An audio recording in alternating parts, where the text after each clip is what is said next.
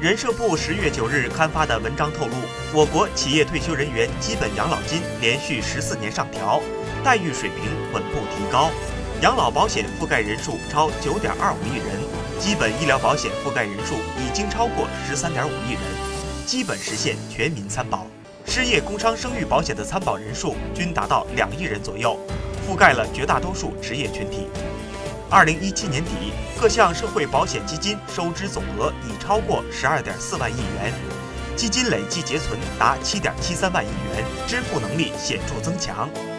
我国社会保障制度实现了从企业单位保障到社会保障，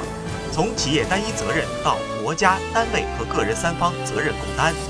从城镇到农村，从城镇职工到城乡居民的重大转变。社会保障卡持卡人数超过十一点五亿人。应用范围不断拓展。